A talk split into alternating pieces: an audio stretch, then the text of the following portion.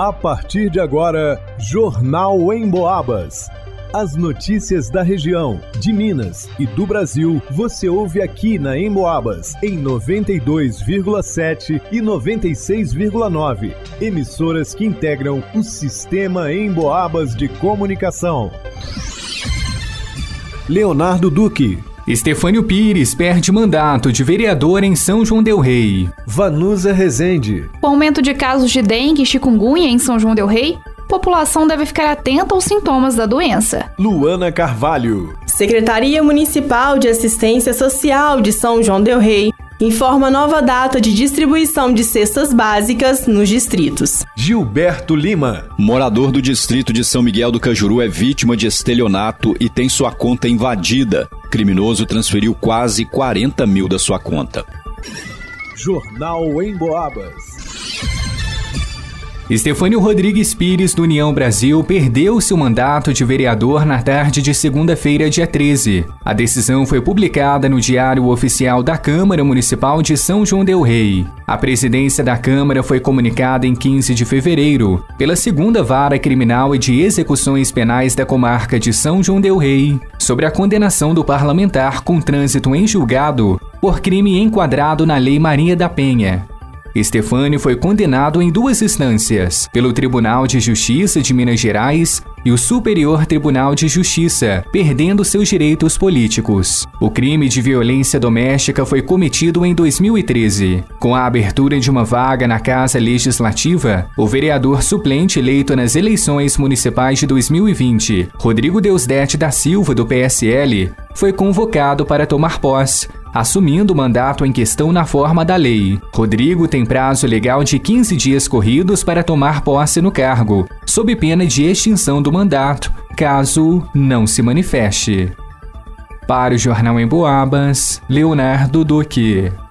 Os casos para dengue e chikungunya aumentaram em muito nos últimos dias em São João del Rei. De acordo com o setor de endemias da Secretaria Municipal de Saúde, entre os dias 28 de fevereiro e 10 de março, foram confirmados mais 21 casos para chikungunya e 19 para dengue. São 30 casos confirmados para dengue acumulados ao longo do ano e 22 para chikungunya. Além de serem transmitidas pelo mesmo mosquito, o Aedes aegypti, essas doenças apresentam alguns sintomas semelhantes, o que pode dificultar o diagnóstico. Entretanto, pequenas diferenças existem e podem ser usadas como critério para o diagnóstico.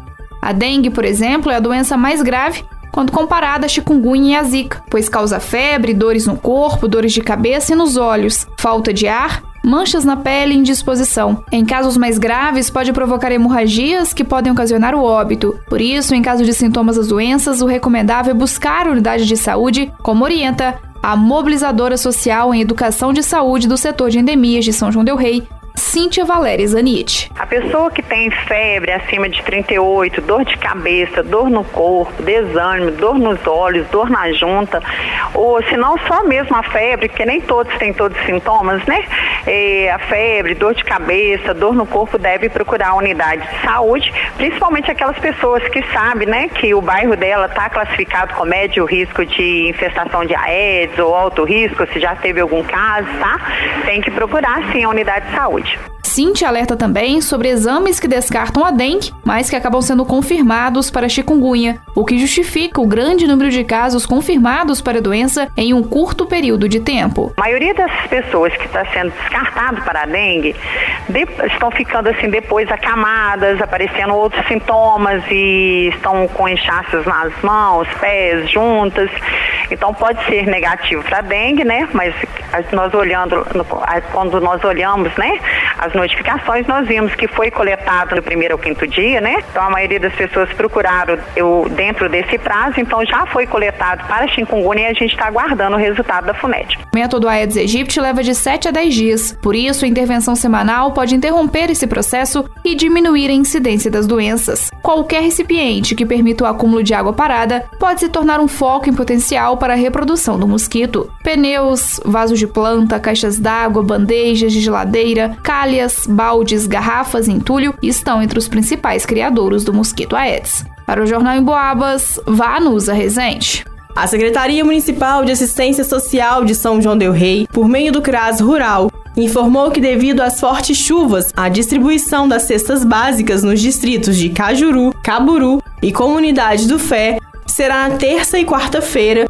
para todos os beneficiários que receberam o Auxílio Brasil no mês de novembro de 2022. No distrito de Cajuru, será na terça-feira, dia 14, de 9 às 16 horas, na Escola Desativada, localizada na Avenida Tibúrcio Nascimento, sem número.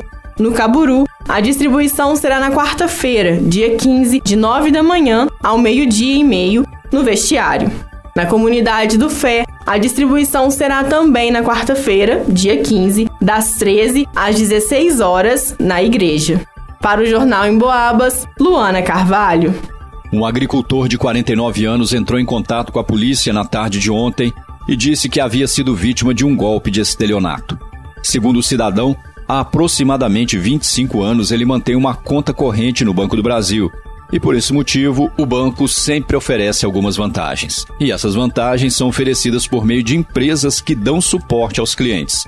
E no início deste mês, o cidadão recebeu no seu e-mail uma mensagem supostamente da empresa Livelo para resgate de pontos.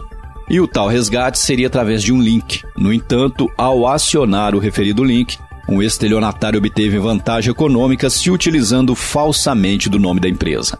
Durante o contato, o criminoso conseguiu transferir a quantia de R$ 39.800 sem autorização do cliente. A vítima disse aos policiais que, por não ter conhecimento dos procedimentos bancários solicitados, ficou vulnerável e teve o referido prejuízo financeiro. Ao tomar ciência do golpe, o cidadão realizou uma reclamação formal no site www.consumidor.gov.br. Em seguida, procurou a polícia e registrou o fato, para as providências que se fizerem necessárias. Para o Jornal em Boabas, Gilberto Lima.